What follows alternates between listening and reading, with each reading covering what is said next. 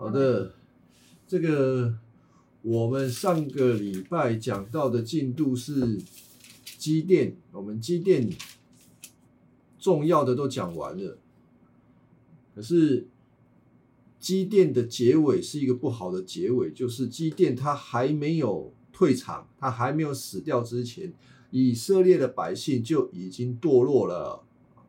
那为什么堕落呢？机电自己。他没有遵守上帝的话，他自己就已经在拜偶像了。他离开上帝，虽然他不做王，他说啊，他不是王，但是他其实内心极度的渴望做王，得到以色列人对他的尊荣啊，所以他就做了一件很蠢的事情，就是把民众的黄金拿来融一融自己。做了一件衣服，叫做以福德，就是祭司穿的衣服。就是说，你们要蒙代祭哈，你要跟上帝蒙代祭，你们不用去试剑来挖家，来挖家，来挖家点后啊。他在享受众人对他的尊荣啊，就是透过这样子的方式，所以他的内心其实是没有改变的，没有改变啊，还是那个那那个样子，从一个软弱无力的人摇身一变，变得。需要众人的肯定跟荣耀，这个人还是没有信靠神，但他没有信靠神，并不意味着说，因为我们很喜欢问一个问题，说啊，那基甸他是得救的人吗？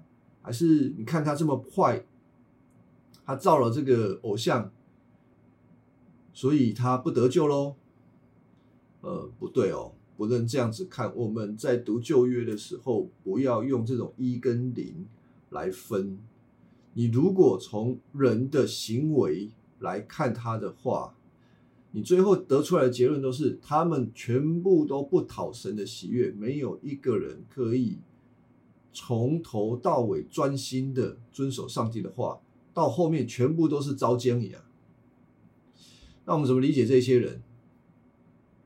新约的希伯来书都给我们一个从很恩典、很恩典、超恩典的角度来盖棺论定这一些人，就是他们是信心的伟人。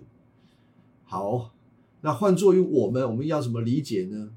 我们理解是哦，原来上帝的标准这么低哦，就是他交代的事情，你做一做，做完就好。至于你这个人的心改不改变？或者你继续败坏，他也不管，反正你就得了恩宠，反正也许你就说啊，我反正我就得救了。你这个人改不改变无所谓，觉得上帝的标准很低，不是这样子从积淀的这件事情得出这种结论的，千万不是，而是什么？而是我们要对人的败坏有一个很深很深的体悟，就是。人没有办法自己去抵御自己的败坏，人对偶像、对自己内心的那种想要被人家尊崇的那种渴望，很难被改变。我们需要在这个事情上面，透过积淀被提醒，是不是我们也像积淀呢？当我们被提醒是的时候，找出我们内心的那些状况。同时，我们就看到，上帝原来是要我们知道自己的问题，知道自己的罪，然后仰望他，是这样。所以，这个例子让我们看到，上帝是用恩典来帮助他自己的百姓，用恩典来看待他的百姓，不是用他的标准来判断他的百姓，不然大概拢死翘翘喽。好，就是这样。我们要从恩典的角度来看，是上帝开恩，不是上帝标准低。上帝的标准是依然是这么高，是我们达不到。上帝另外开恩，开恩开到哪里去呢？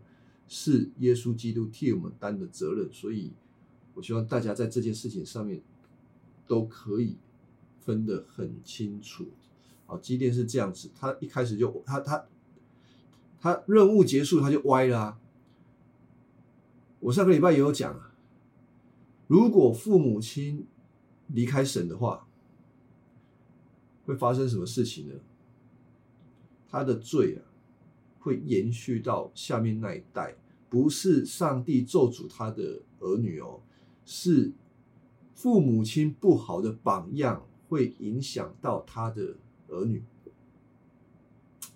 这个在圣经里面很多可以让我们看到的。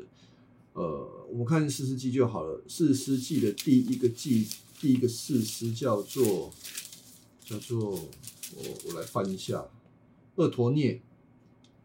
第一个四师，在整个四世纪当中，他是一个完美四师的榜样。好，厄陀涅有他的儿子，不是二陀涅，我刚刚讲错了。第二个四师叫乙户。啊，乙户乙户还算是一个不错的事实，因为他是就这样排下来，越来越烂了。那个我乙户还算是不错的，他的儿子叫做三家啊，做事师，前面也是呃，也让我们看到啊，以户的儿子也不错，好不错的爸爸有不错的儿子，不是不是说就为了供。这边强调就是好的信仰会影响下一代，但这个不是绝对，孩子会学父母亲的。那我们看这个机电呢？机电他就是大爷一个啊，回到家乡的时候，他自己做老大，这件事情就是被他的儿子看在眼底啊。那他的儿子就叫做，看一下他的儿子叫做，嗯。翻到啊，亚比米勒，哎，这个很奇怪啊，这个经文好像没有讲到基甸的儿子亚比米勒这个名字是谁取的。可是亚比米勒这个名字就透露一件很令人匪夷所思的，就是亚比米勒的意思就是我父亲是王。哦，不过我想亚比米勒不会自己给自己取名字的，这个名字应该还是长辈取的。谁取的最有可能？当然是他爸爸。啊。即便给自己的儿子取名叫做“我父亲是王”，所以当人家叫亚比米勒的时候，就想着：哎，你父亲是王，怎么会这样子？那大家认不认同呢？我跟你讲，大家都认同。当时的以色列人就是败坏到这个程度。亚比米勒啊，你父亲是王啊，你父亲是王啊，他们大概不会觉得很奇怪。当时的以色列人是很难跟上帝有真的真实的关系，他们都是透过这些事实看人，他们就只能看人啊。伟大的领袖，他们就跟从，不管领袖到底是不是好领袖，他们是很盲目的。所以亚比米勒他知道他的父亲。没有，就是他父亲是败坏的，他当然也一样败坏。他的父亲是充满野心的，想要做王，可是他不敢，他就做做什么？做做假假先知，做假祭司，他没有做王。他的儿子帮他完成他的这个梦想生活啊，他自己就要来做王，以至于呢，基甸死后吼，在四世纪的第八章。后段几节经文交代了一些他们家庭里面的事情，说他的妻妾很多，有多多，有七十个儿子。那一个母亲，我看生七个八个就是已经很厉害了吧？呃，可能以前的人比较多啦，好了，就一个母亲生十个，他最少有七个老婆，妻妾很多。然后呢，有一个妾生了一个儿子。就给他取名亚比米勒啊，对哦，就是因爸爸自己改错错取名字叫亚比米勒哦，他爸爸自己把他的这个遗忘就交给了这个亚比米勒，不是遗忘了，他内他的内心的野心就透露出来。好，这个吉典死掉之后啊，亚比米勒就出来啊，可是问题也随之而来，他们家有七十个儿子，七十儿子。这一个亚比米勒就有七十个兄弟，哎，没有错，呃，八章三十节说到他有七十个儿子，就是男性，没有讲到女性哦。搞不好他的儿女是破百的，就是他的哥哥们、弟弟们大概七十个。好，那等到亚比米勒长大之后嘞，发生了什么事情？我跟大家讲这个亚比米勒的这个事情，我快快的带过就好，我不要花时间在亚比米勒身上。亚比米勒在四世纪当中，他不是四师，他是一个从头到尾都自己举手的，说：“哎，我我要当王。”他就自己举手，啊，这个没有错了。六十九个兄弟啊，六十九个兄弟，这个六十九个兄弟，亚比米勒就要做王，他要做王，他就。回到他们的家乡，因为他在比较早期的时候，他可能被呃，我看一下经文，九章第一节，基甸的儿子亚比米勒来到事件他的母舅那里，所以他可能原本有离离开家里，但是他后来回来，然后呢，跑到母舅那边，跟世件那里面的人说：“你们要谁来统治你们呢？是基甸所有的七十个儿子呢？”还是一个人呢？啊，七十个当然包括亚比米勒自己啊。记住，我亚比米勒是你们的骨肉啊。他们的母舅母舅就去问世界人说：啊，你们到底要跟随谁？你们要七十个王，还是要一个王？他们就最后他们决定说，他们要一个王。最后他们就让亚比米勒做他们的王，然后拿钱资助亚比米勒。用什么钱资助他呢？用。偶像庙里面的钱来资助他，然后就找一群无赖跟从他，他就变王了。变王之后嘞，干什么事情？把他把他六十九个兄弟，哎，兄弟杀光光。这件事情呢，谁做过？亚比米勒爸爸做过啊。他的爸爸就是杀杀同胞，以色列同胞啊。我们上个礼拜读过了。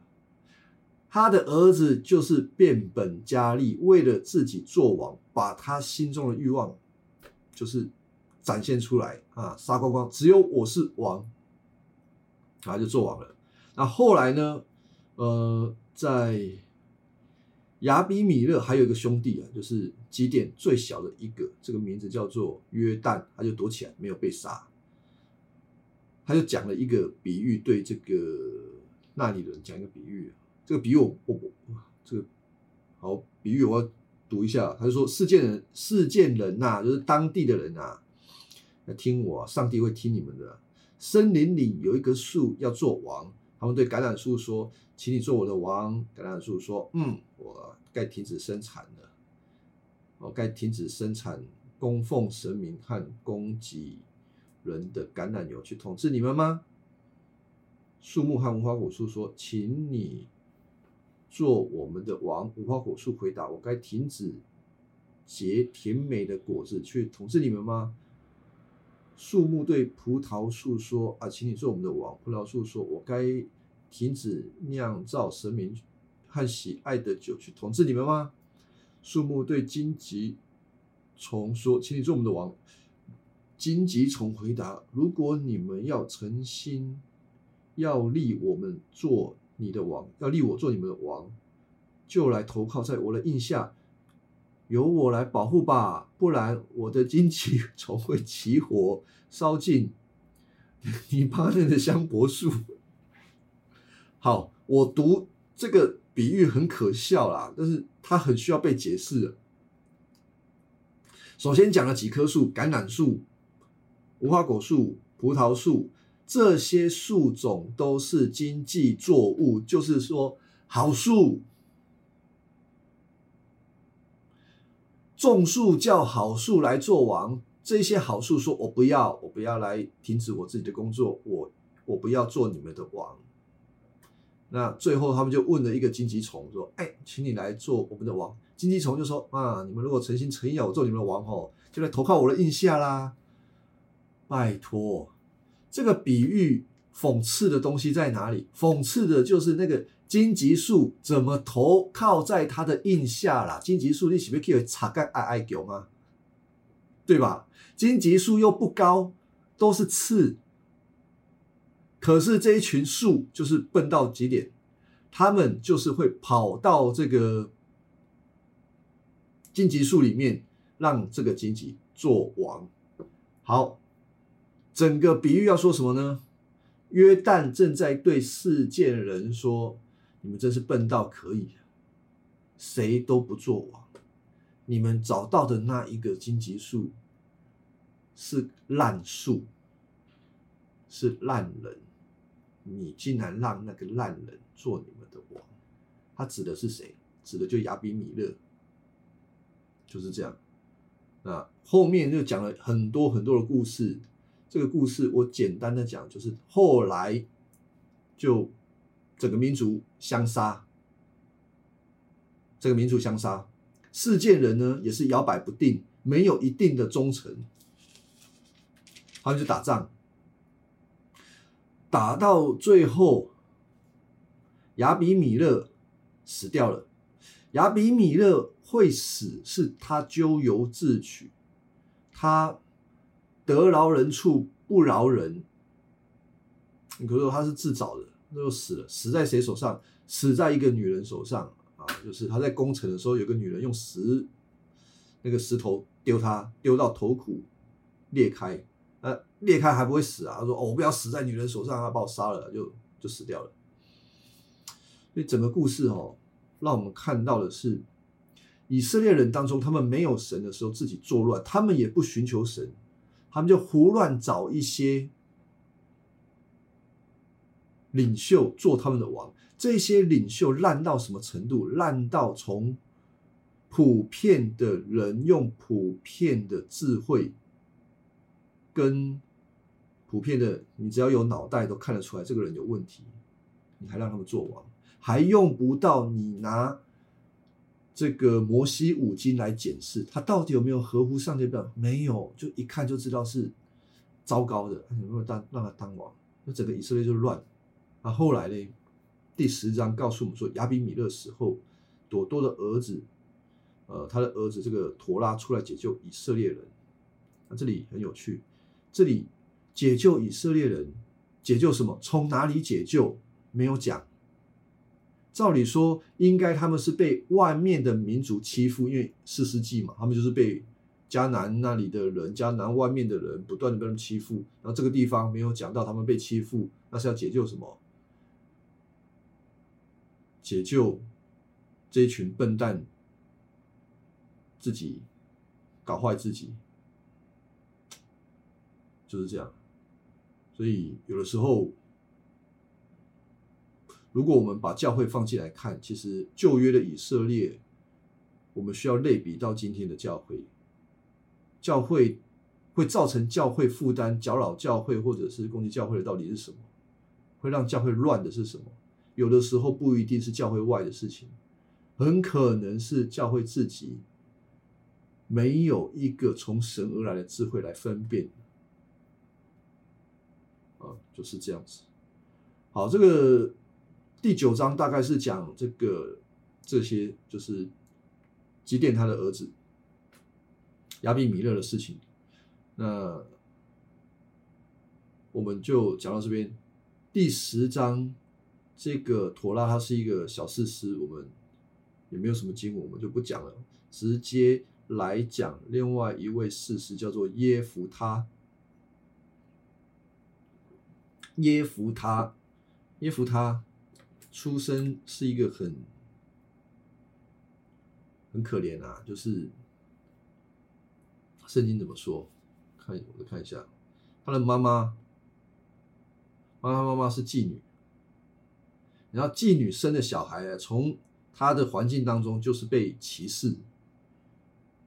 当他被歧视，你看小孩子吼，你在不健康。的环境成长，他一定不会健康到哪里去。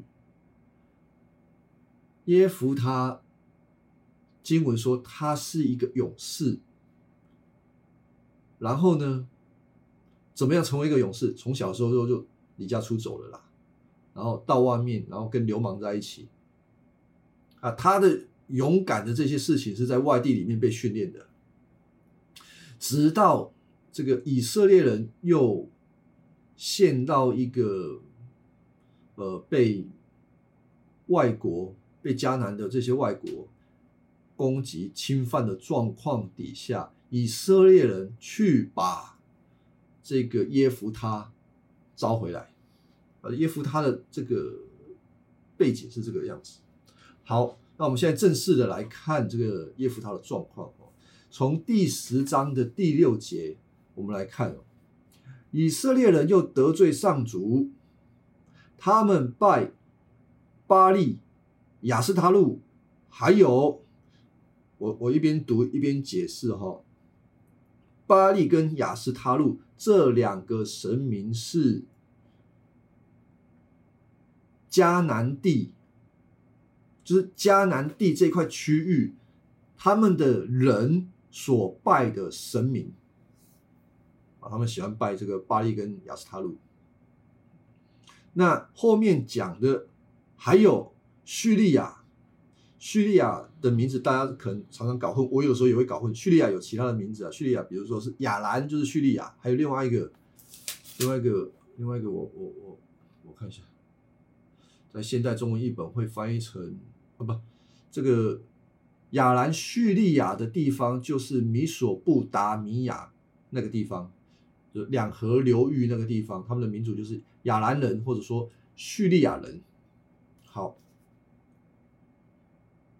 叙利亚西顿，西顿在哪里？在以色列它的迦南地的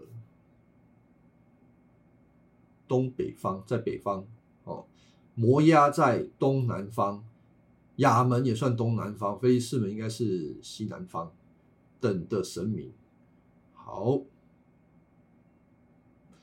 这个第六节的上半段谈到了他们所拜的偶像，通通都不是耶和华，他们又再一次离开神了。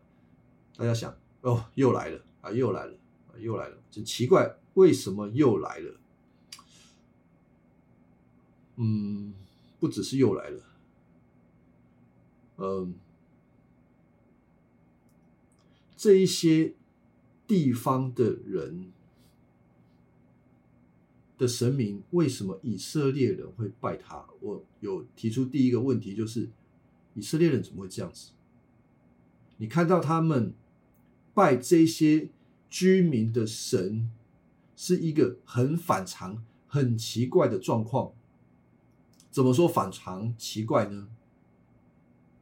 刚刚讲的，呃，叙利亚、西顿、摩押、亚门、菲利士人那边，还有那边的迦南人，通通都欺负以色列人。以色列人都被这些人欺负过，被这些人欺负过，然后。耶和华拯救他们之后，以色列人仍然继续拜欺负他们的人的神明，安尼就奇怪不？我再讲一次哦，我怕你们没有跟上啊。以色列人很奇怪，叙利亚、西顿、摩押等等这些人欺负以色列。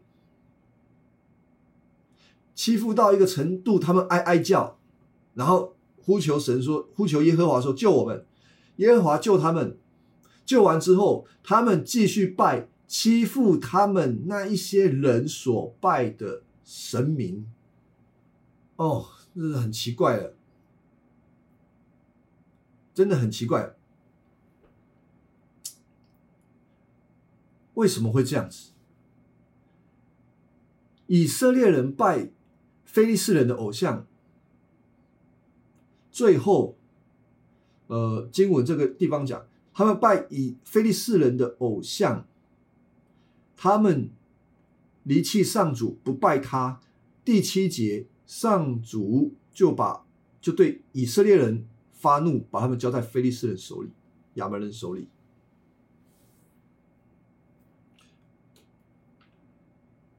他们去拜那个地方的偶像，最后耶和华就说：“啊，你要拜他们的神，你归其后因啊，归其拢后因啊，拢 take 拢 take 你拜亚门人的神嘛，那我就把你们交给亚门人，让亚门人来欺负你们，他们想怎么样待你们就怎么样待你们。这个经文说，把他们交在非利士人手里，交就是美雕，哦不爱啊，我改美雕，就是这个意思。这个用词很强烈的。那我们要稍微想一下，想两件事情啊。第一个，以色列人怎么会这样啊？第二个，啊，上帝怎么这样的白美雕一样，就不要他们了？那上帝生气了，他这一次生气了。K 尬。那如果我们一直有在跟这个四世纪的时候，大概可以理解我所讲的，就是上帝会生这样子的气。你如果从前面就有跟上的，应该不会有人想说要站在以色列的角度替以色列人讲话，说啊，不一样啦，以色列人伊都是没代志，他不懂事。你不会站在这边说以色列不懂事，比如说以色列人活该啊，怎么？帮了他们那么多次，从来不会感恩，从来不会遵守上帝的话。他们就是，我就讲比较难讲，就是很贱。把他们带回来，他们又去；带回来又去；带回来又去。那这次上帝生气了，差嘛？上帝生气了，赶紧灭出去。好，所以我们第一个处理的是以色列人怎么会这样的？那那人家欺负你。你还拜他们的神，你拜他们神啊，又把你交给他们。哦，我会这样做比喻哈，就是偶像崇拜会带来奴役。偶像崇拜，什么叫做偶像崇拜？偶像崇拜就是你拜一个偶像，这个偶像可能是神明。当然，我们今天会做更多的应用，就是你拜金钱啊，你拜名利啊、地位啊，你拜安全感啊这些东西，更多的。但我们先聚焦在这一座神明，因为他们拜神明背后就是有他们的渴望嘛。像拜巴利的时候，就是希望巴利帮助他们风调雨顺，类似这样子。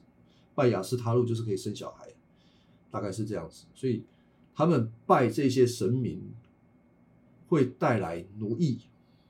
奴役就是你越拜他，你就变成他的奴隶。你拜他会变成他的奴隶，如何理解嘞？我会用我们现代的方式帮我们理解这个道理哦，就是如果你崇拜的是宾士车，你会被宾士车奴役，可以理解吗？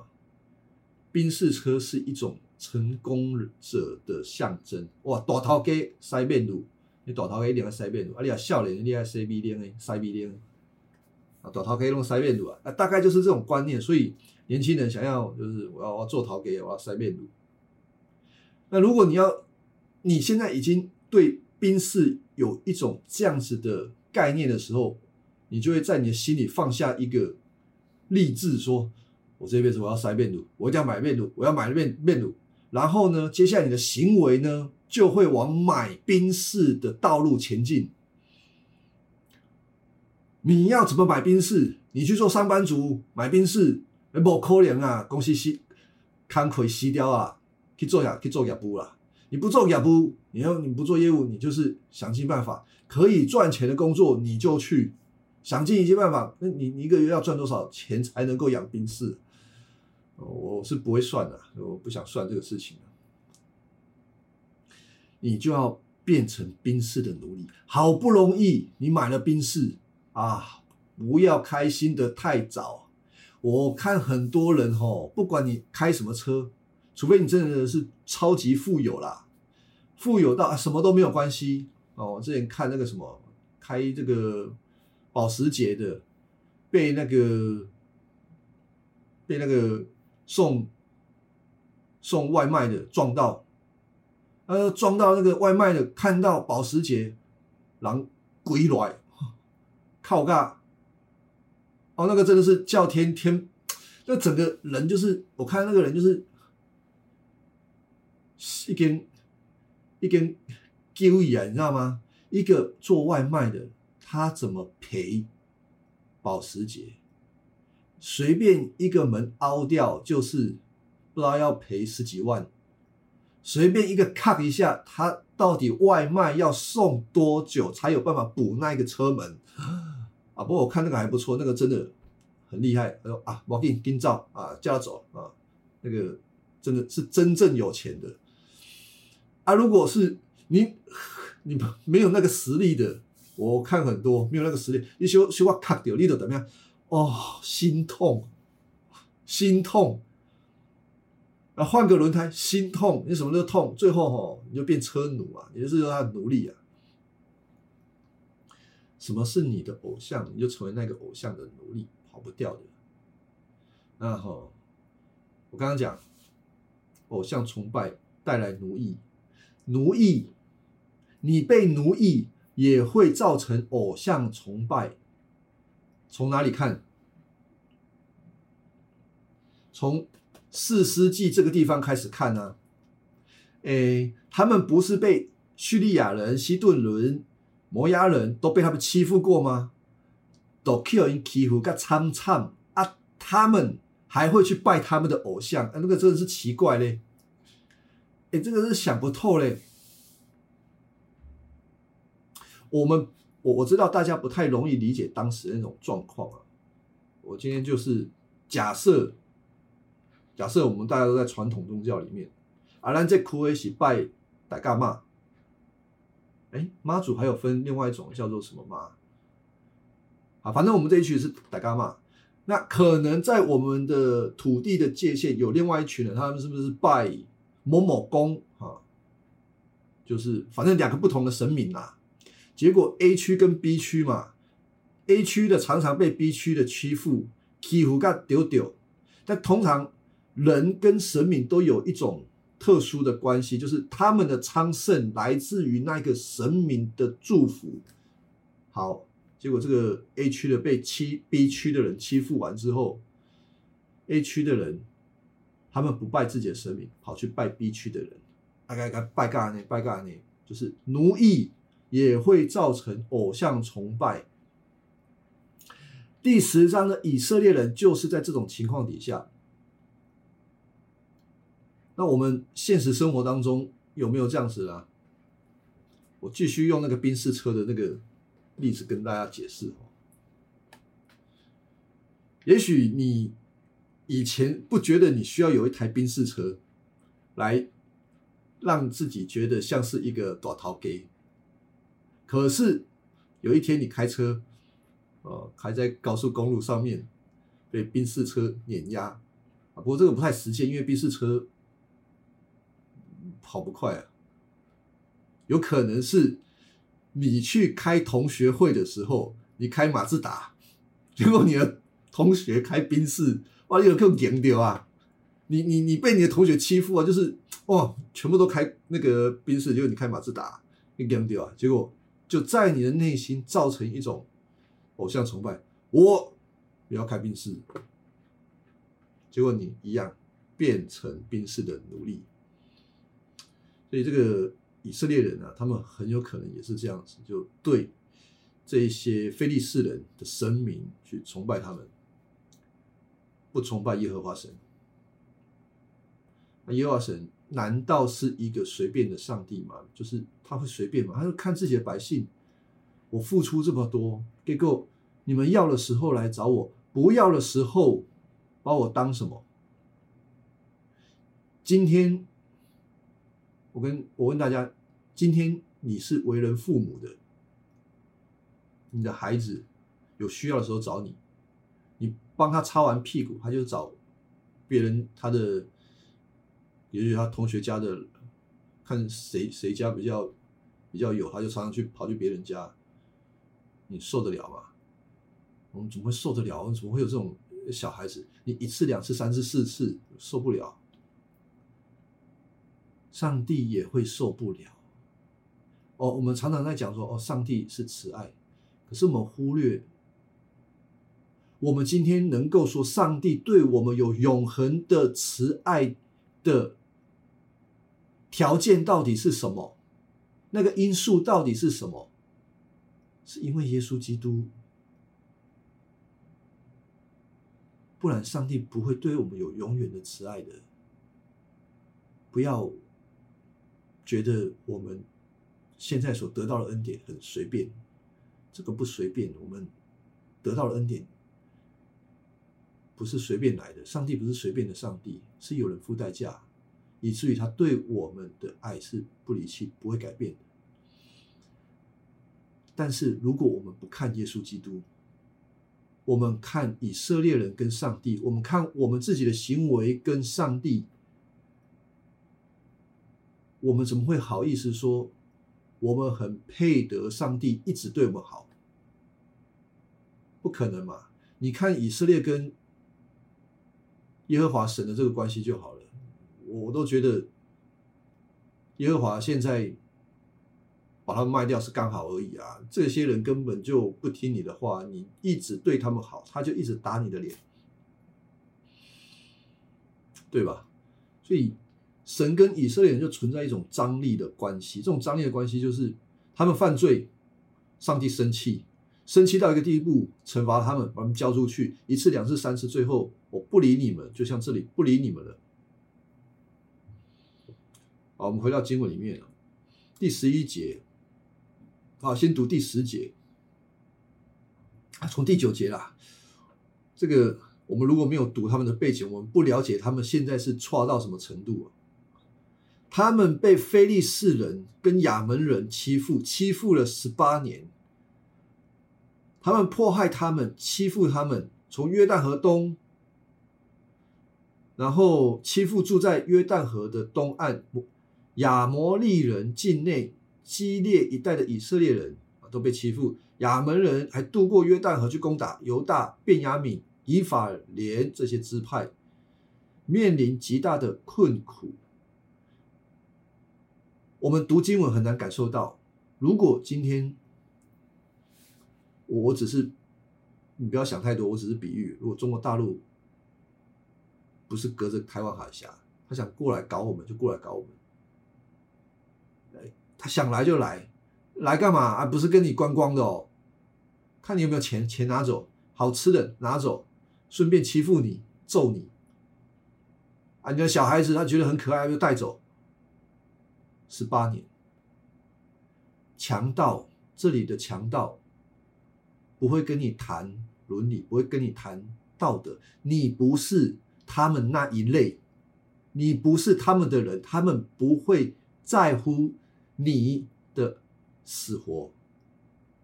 这些人是这样看以色列人，痛苦到一个地步。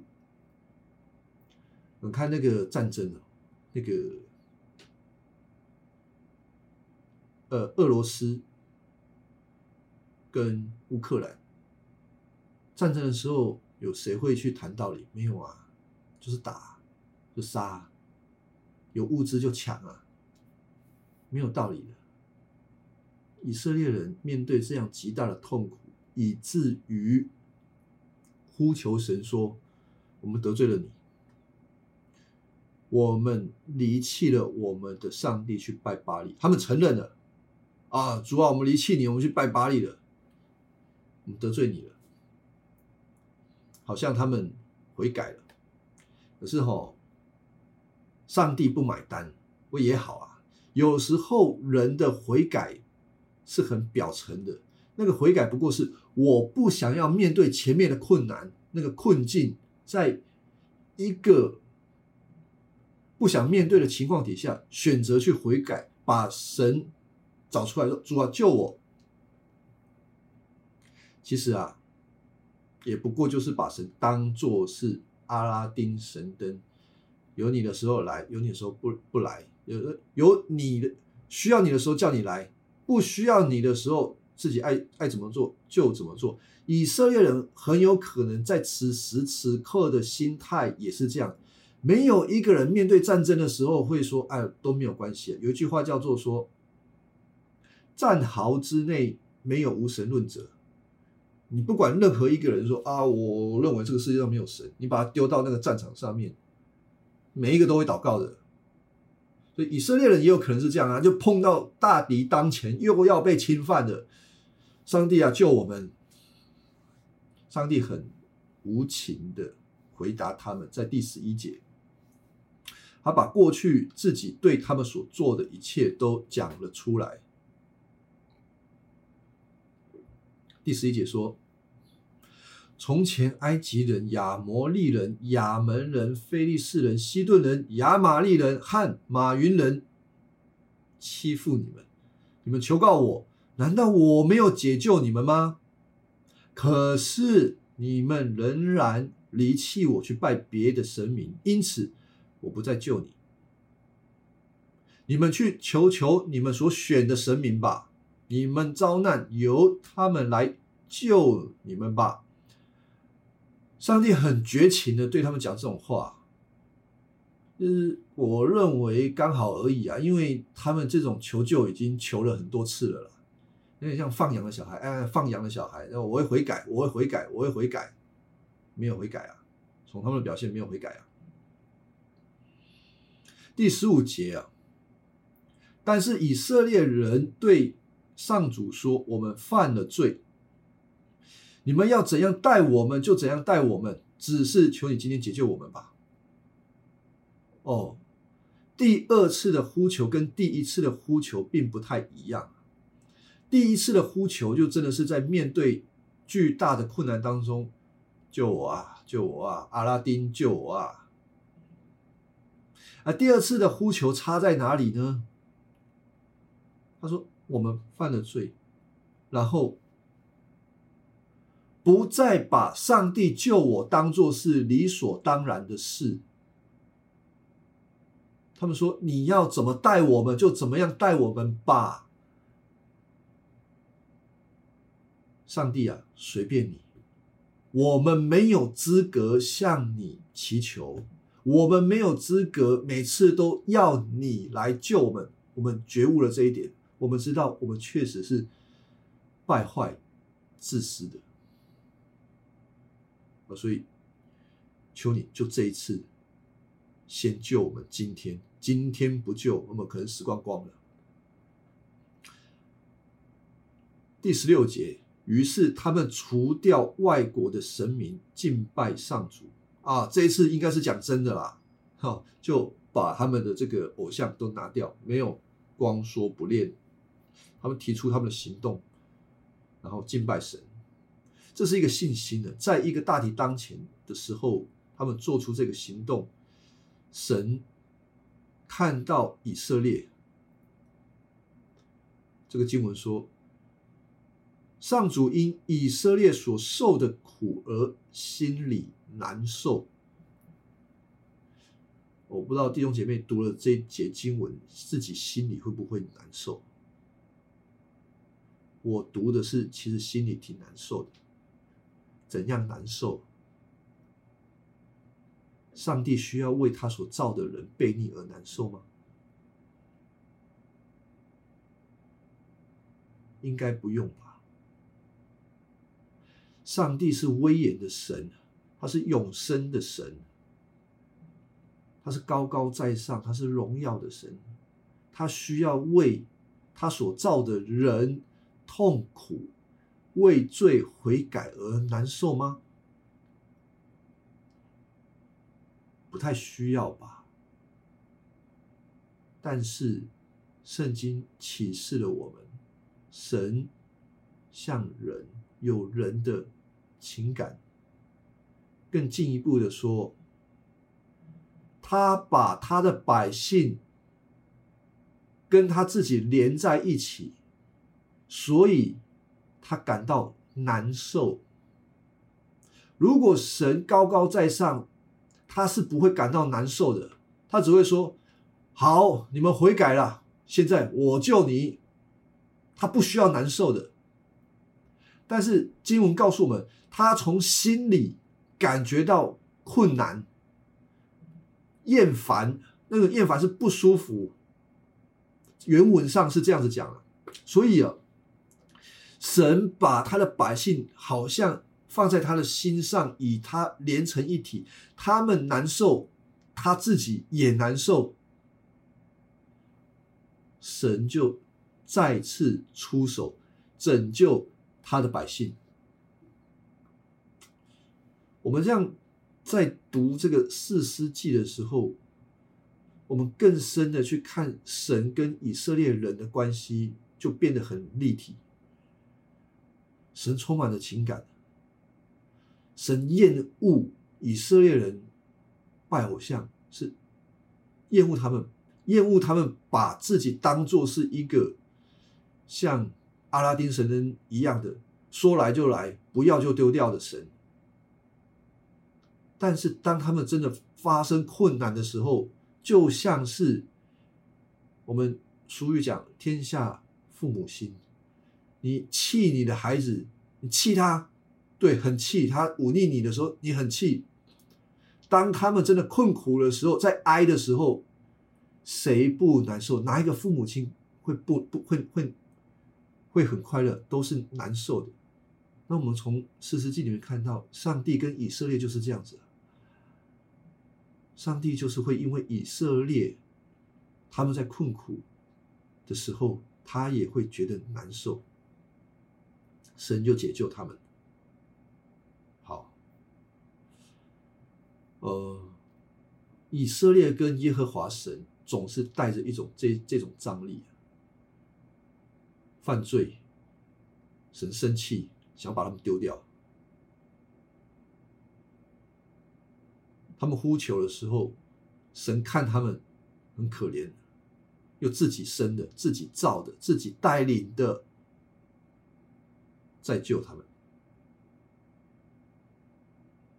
然后又被丢掉，谁被丢掉？上帝被丢掉。然后他们呼求的时候，神在看他们，看他们怎么样挨，怎么样难受，看自己的孩子这样受苦，再救，然后再被丢掉，谁被丢掉？上帝又被丢掉。这个是四世纪让我们看到了一个景象。神仍旧拯救他的百姓，出于什么？出于他与亚伯拉罕所立的约，他已经立约。他不止立约，他还心甘情愿用他整个整个神的情感，他的意志，要来带领以色列。你去哪里找找这样子的神？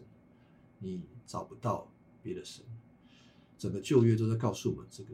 从接下来要谈的耶夫他这个领袖，就是一个被丢掉的领袖，被找回来。最后我们会看到耶稣基督，也是被以色列人被他自己百姓丢掉的，但神却依然回过头来帮助他自己的百姓。整个圣经旧约到新约，都让我们有一个眼光看见。他对他百姓最终极的作为，是他的儿子耶稣死在十字架上面，除掉一切神跟人之间的张力。那个张力是什么？人在犯罪，上帝在生气，他不再生气了，他对我们不再生气了。为什么？他的气全部出在耶稣身上了。所以，我们今天跟上帝是。没有张力，没有那个张力，说你今天干的不好，你又犯罪了，我要把你丢掉。他不会把你丢掉。我们要看的不是说上帝啊，你的标准太低了吧？不是标准低，是我们太糟糕。